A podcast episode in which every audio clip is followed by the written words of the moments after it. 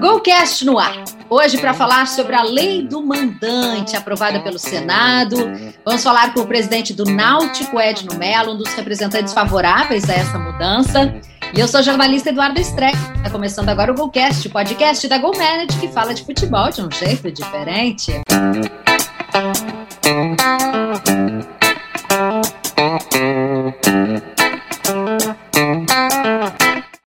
Quero saber se você já se inscreveu no nosso canal. Estamos no YouTube como GoCast Go Manager. Se inscreve, ativa as notificações. Toda terça tem um episódio novo para você. Hoje comigo o jornalista Norton Capel e a direção, vocês sabem, é de José Pedro Vila Lobos. Então deixa eu dar um alô para o presidente. Edno, seja muito bem-vindo ao nosso GoCast. Boas novidades por aí agora com a aprovação. Falta só o presidente tocar a caneta adiante? Olá, Eduardo. Olá, Norton. Agradeço é, é esse espaço para a gente falar um pouco, tirar algumas dúvidas sobre a lei do mandante, né? uma, uma revolução que o futebol brasileiro está tá passando e um momento muito importante, um momento muito importante que, ela, que ele pode é, é completamente mudar a estrutura hoje que a gente vive, os clubes vivem praticamente é, de verbas de, de transmissões. Então, essa lei do mandante ele vem num, num bom momento para que a gente tenha uma outra postura em relação aos clubes. Bom, essa lei permite que apenas o mandante decida com relação à transmissão do jogo. Isso o senhor vê que é uma medida aí que pode atender a todos os clubes, independentemente de serem grandes ou pequenos, porque eu me lembro que teve uma polêmica com relação a isso, que de repente os clubes, os clubes grandes teriam uma certa vantagem nessa negociação. Como é que o senhor está vendo isso? Eu acho que os clubes, eles têm oito jogos no campeonato de pontos corridos, uma Série A, uma Série B, e hoje eles só têm os 19 jogos que ele manda. Se a gente tivesse um exemplo de um jogo de uma Copa do Brasil da primeira fase, a gente sabe que entram vários clubes, né, vários clubes menores, e se por acaso é, é, caísse, deixa eu ver, um Altos do Piauí com o Flamengo, né? A gente sabe a, a estrutura que o Flamengo tem, inclusive no stream dele, na, na plataforma da, da Flá TV. E esse jogo, ele, o, o Altos do Piauí, como ele é mandante do jogo, ele podia negociar com o Flamengo, passar nas plataformas do Flamengo e o Flamengo cobrasse tipo 10, 10 reais por acesso para que você pudesse ver esse jogo. Mas facilmente ele poderia arrecadar aí um milhão, vendendo 100 mil acessos né? algo que você não tinha como fazer nessa, nessa estrutura que hoje, a lei do mandante, eu acho que os grandes, na verdade, eles perderam a metade do que ele tinha. Né? Então, veja, se é, é qualquer plataforma hoje, um streaming, um Facebook, um, um TikTok da vida, um Twitter, né, comprar os jogos do Náutico, né, ele vai ter um jogo do Flamengo, coisa que ele não teria. Ele vai ter um jogo do Corinthians, coisa que ele não teria. Né? Ele vai ter um jogo do, do Fluminense, enfim. Então, dessa maneira, é um ponto positivo. Agora, a gente sabe que o poder de barganha dos clubes menores também não é tão alto. Então, eu só acredito na lei do mandante quando ela é, é, é tratada em bloco. É, um exemplo, é a Copa do Nordeste é um, um campeonato não é solidificado, um campeonato vitorioso, um campeonato que todo mundo quer hoje. Então, se os clubes da Copa do Nordeste se juntarem e, e forem atrás de um, de um streaming, forem atrás de uma rede de televisão para transmitir, ele ganha força.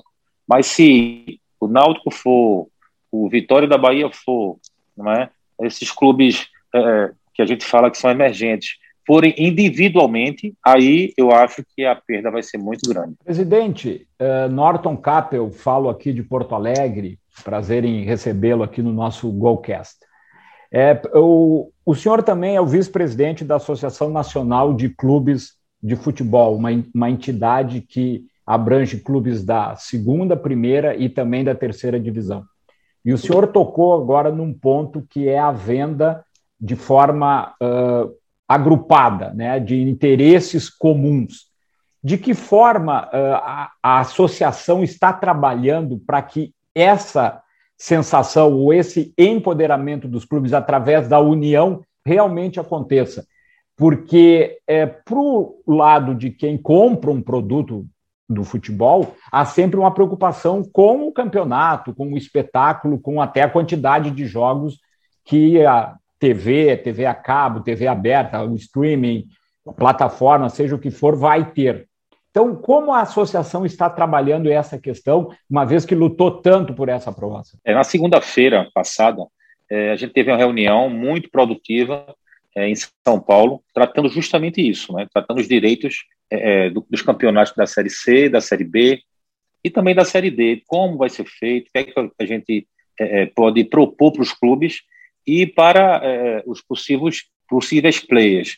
Então, primeiro, Hoje a gente tem uma Série A e uma Série B. Né? Uma Série A que ela detém pelo menos aí 95% do valor que B que fica com os outros 5%.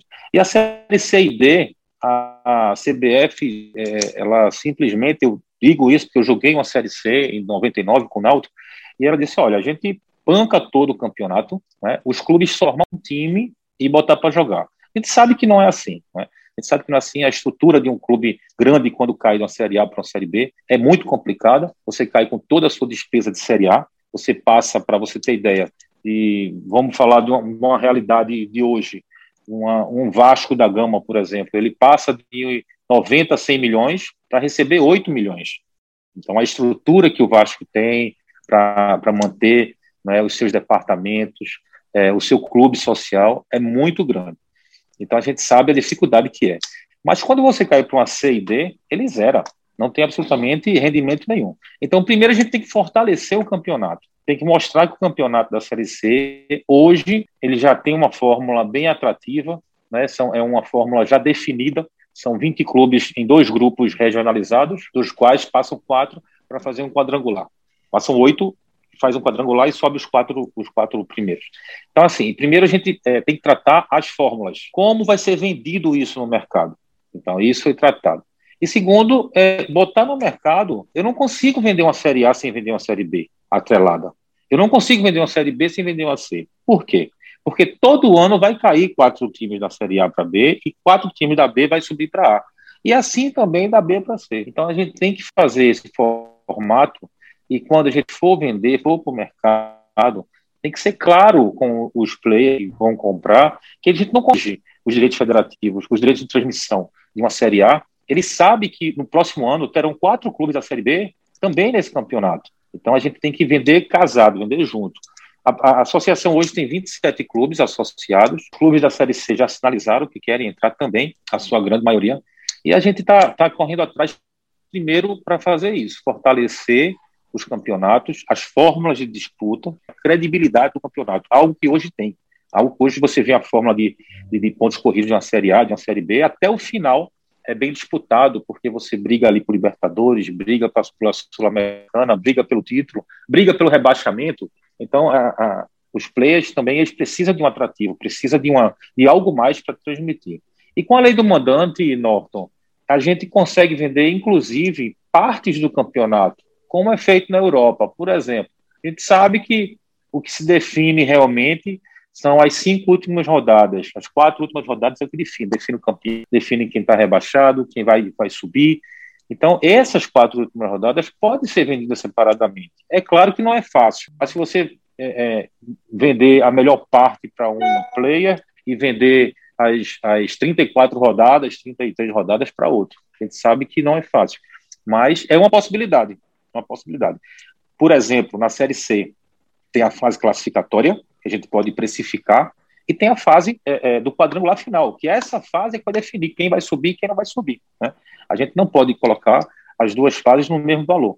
Então, veja, a preocupação, como eu falei para você da associação, ela é primeiro fortalecer as, as competições, as fórmulas de disputa, para que seja uma, uma maneira clara e, e, e atrativa para os players passar e fortalecer os clubes, não é? Porque a Série C hoje é, uma, é um campeonato muito bom já, mas não tem força nenhuma porque ela não está sendo trabalhada. A CBF ele não trabalha a Série C, ele não vende a Série C.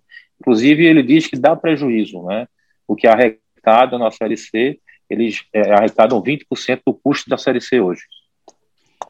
Presidente, é, uma questão. É, o senhor tocou aí num ponto na melhoria eh, dos campeonatos, na consolidação de fórmulas, que é justamente um, um dos temas que muitas vezes não atrai o, o interessado. E aí eu lhe pergunto: a associação, esse movimento que está sendo feito organizado, conta com apoio profissional? Tem algum, alguma agência de marketing? Tem alguma equipe trabalhando para vender, para ajudar os clubes? Como é essa relação? Porque é algo absolutamente profissional, o futebol precisa cada vez mais se profissionalizar. A Copa do Nordeste, que o senhor citou, é um exemplo claro de, de conceito muito bem desenvolvido. Então, eu queria saber se hoje a associação está contando com algum apoio profissional neste momento tão importante em que muda-se a regra do jogo, em termos de, de direitos econômicos sobre as transmissões, e, e, como isso está sendo analisado e trabalhado dentro da, da associação? Ah, tá sim. No primeiro momento, a gente recebeu, é, acho que quatro ou cinco propostas né, de, de, vários grupos é, para é, gerir os campeonatos. Na segunda-feira foi apresentada uma proposta final de um grupo. Esse grupo, eu posso até falar para você, ele, ele é quem faz o a Copa do Nordeste hoje. É um grupo consolidado já, é um grupo que tem por trás uma empresa gigante norte-americana e ele se mostrou totalmente é, é, tendencioso, né? ele gostou da nossa proposta e na reunião na sexta-feira ficou praticamente definido que eles vão tratar desse assunto.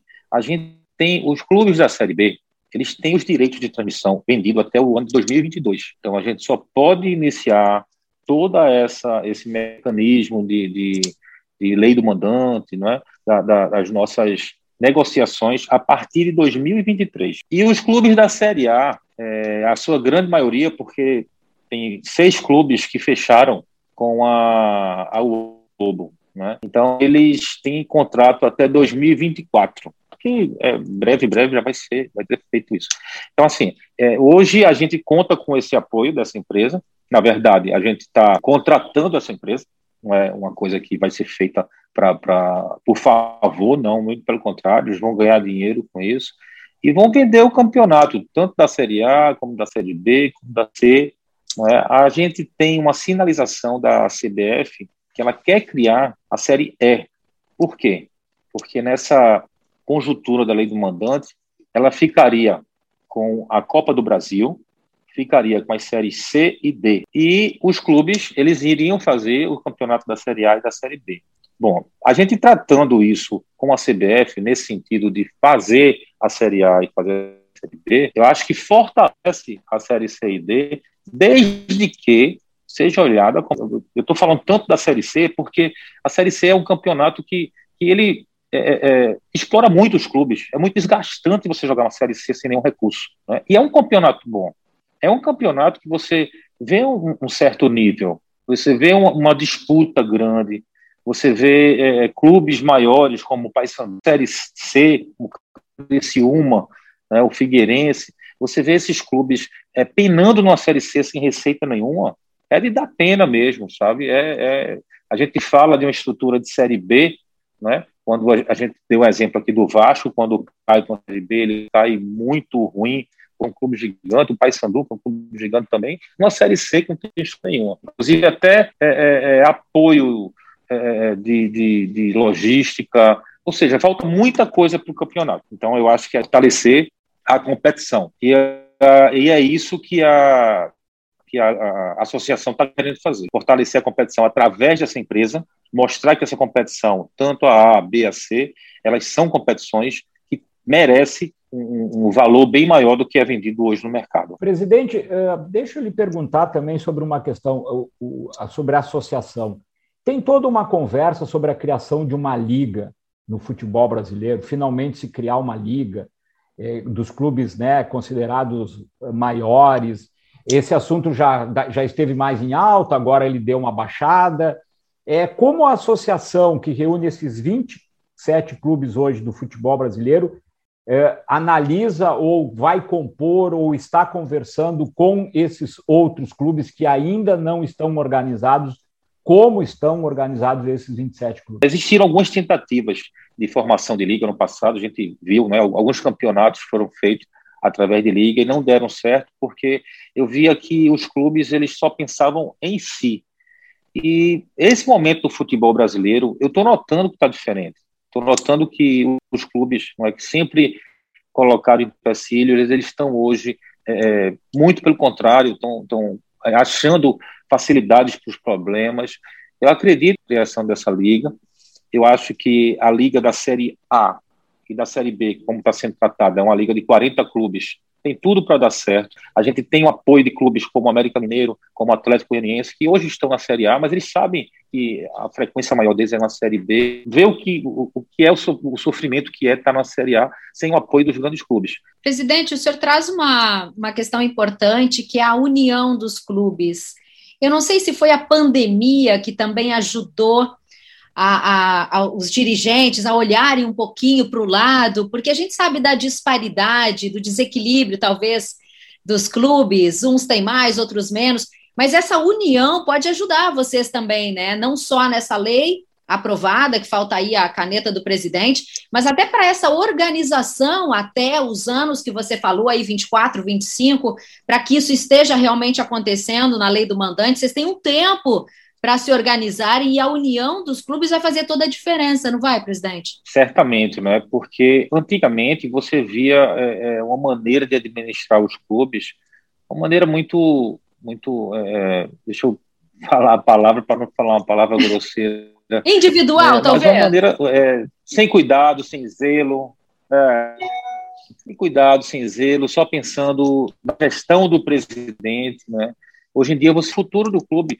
Então, a gente vê clubes é, é, é, fazendo é, médio e longo, a, a, médio e a longo prazo, objetivos bem concretos. Por exemplo, eu posso falar do Náutico, porque eu sou presidente do Náutico, mas você vê isso no Bahia, vê no Fortaleza, vê no Ceará, no Flamengo, que foi um dos pioneiros a fazer. Então, aquelas gestões ultrapassadas, né, das décadas de 80, de 90, aquelas situações é, grosseiras que existia no do extracampo, você vê que a cada dia, a gente vê o caso aí do, do, do, da portuguesa, né, portuguesa de esporte de São Paulo, que hoje praticamente não existe por conta de mais administrações. Então, isso, esse, essa união dos clubes, eu noto que é por conta de administrações, de gestões sérias, de gestões que não pensam no momento, não pensam em deixar para o clube algo na sua gestão. Não, mas deixar um legado para um futuro, né? Então a gente vê aí o Náutico saiu de uma série C em 2017 e estava 14 anos sem ganhar o título, ganhou três títulos, participou de três finais, é, fazendo tudo diferente do que vinha sendo feito.